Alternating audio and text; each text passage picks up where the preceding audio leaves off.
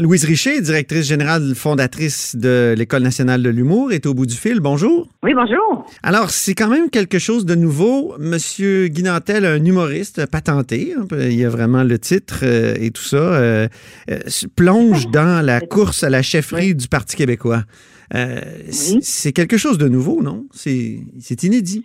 Ben, je crois, en tout cas pour un humoriste au Québec, c'est une première, mais c'est c'est un phénomène qu'on a pu voir ailleurs, euh, en Italie ou à certains endroits où, euh, où des, des, des, comédiens, des acteurs. En Ukraine, hein? Euh, oui, effectivement. Le président ukrainien est un, est un humoriste. Oui, oui, absolument. Puis il y a eu euh, Beppe Grillo, qui, est, bon, qui a créé le mouvement 5 étoiles en Italie. Oui. mais c'est, un, c'est un cas de figure qui est nouveau au Québec, assurément. Est-ce qu'avant, quand euh, les, les, humoristes s'intéressaient à la politique ou même participaient au processus, c'était pour se moquer du processus. Je pense par exemple au Parti Rhinocéros, euh, ici au Québec, au Canada. Je pense aussi évidemment à Coluche en France, qui est un humoriste qui avait qui a, eu peur à un moment donné, s'est retiré de la, de la course de la campagne parce qu'il y avait trop de succès. Euh, là, on est vraiment dans un autre cas de figure. C'est un humoriste qui se prend au sérieux d'une certaine façon. Absolument, absolument. Puis euh, j'allais dire tout simplement, il y a le droit, là, effectivement. Euh, mais c'est pas, c'est pas je pense pas que ça.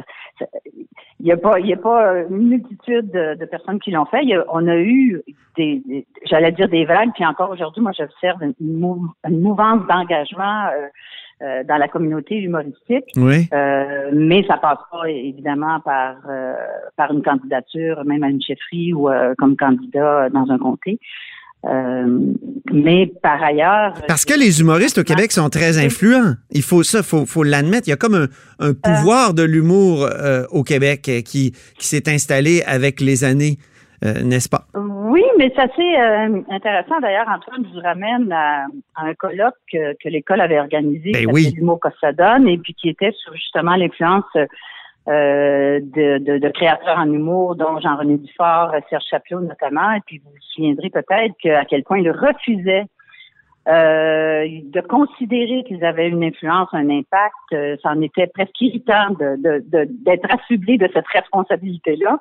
Euh, on est en 2008, puis aujourd'hui, j'ai l'impression que euh, il y a un mouvement pas inverse, mais en tout cas une, acceptation de l'impact et de l'influence. Euh, je prends. il y a des exemples? ben, les exemples, je pense notamment à François Bellefeuille avec son récent balado 3.7 oui. et son intention est, est, avouée de vouloir et de considérer qu'il a un impact et qu'il a une influence et qu'il veut l'utiliser effectivement pour générer une réflexion euh, sur euh, sur l'écologie et, euh, et, et, en tout cas dans sur les bidets en tout cas. dans, sa foulée. Sur les bidets entre autres. effectivement se responsabiliser par rapport aux enjeux climatiques. Oui. Et ça c'est explicite et j'ai le sentiment puis on l'a vu aussi vous allez peut-être penser que c'est pas du tout dans la même veine mais euh, l'engagement peut se manifester de mille façons. Je pense, euh, bon, dans la foulée du mouvement MeToo, il y a, euh, il y a des soirées de la culture du viol. Il y a beaucoup, il y a des gens qui se positionnent et la, posture est explicite. il y a beaucoup de aussi de, de chroniques qui sont faites. je pense à la radio de Radio-Canada le matin où les gens vont adopter effectivement une, position, qu'elle soit politique ou autre. Il y a du commentaire social à tout le moins qui est fait. Euh, et j'ai l'impression qu'on est dans une, c'est ça, dans cette euh, une certaine mouvance. je regardais tout à l'heure la définition de l'humour, Louise Richer, et la définition de l'humour dans le dictionnaire, c'est forme d'esprit qui consiste à dégager les aspects plaisants et insolites de la réalité avec un certain détachement.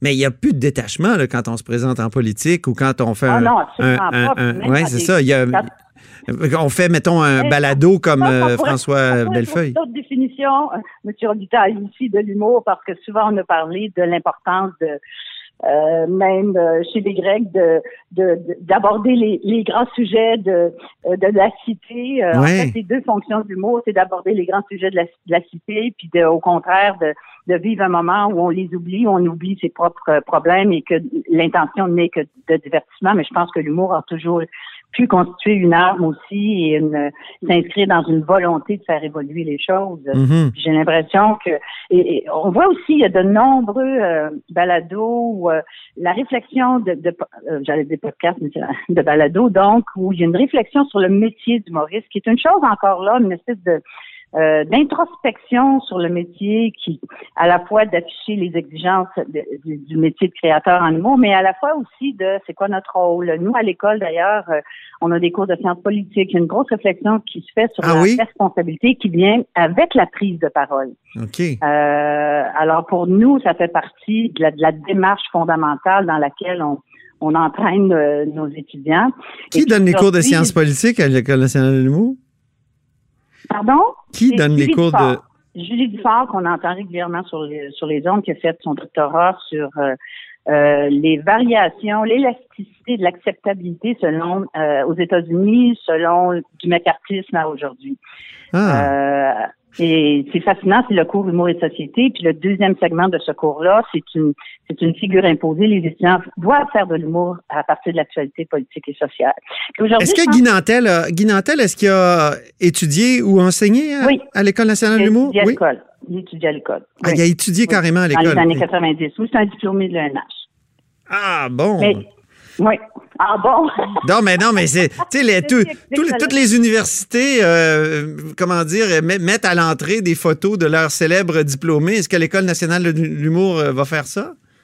Pour Guy Nantel, ben s'il gagne? deux murs plein d'affiches de nos, de nos étudiants, puis euh, Guy Nantel est là. Écoutez-moi, Mais aujourd'hui, je trouve une chose qui caractérise aussi la, le milieu de l'humour aujourd'hui, c'est qu'avec la multiplication des plateformes, la segmentation des marchés, l'offre humoristique actuelle est d'une grande diversité. Puis ce qu'on voyait comme un humour des fois plus engagé ou plus marginal n'atteignait pas le public.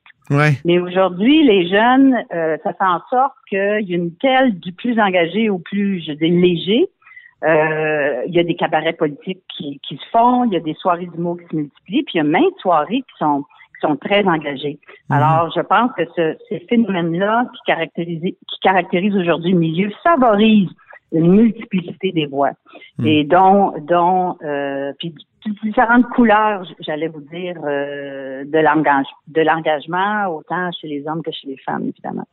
Très bien. Ben, merci beaucoup, Louise Richer. C'est tout le temps qu'on avait, mais on va sûrement reparler. Ben, euh, ça m'a fait plaisir. Oui, sûrement. C'est gentil. Au revoir.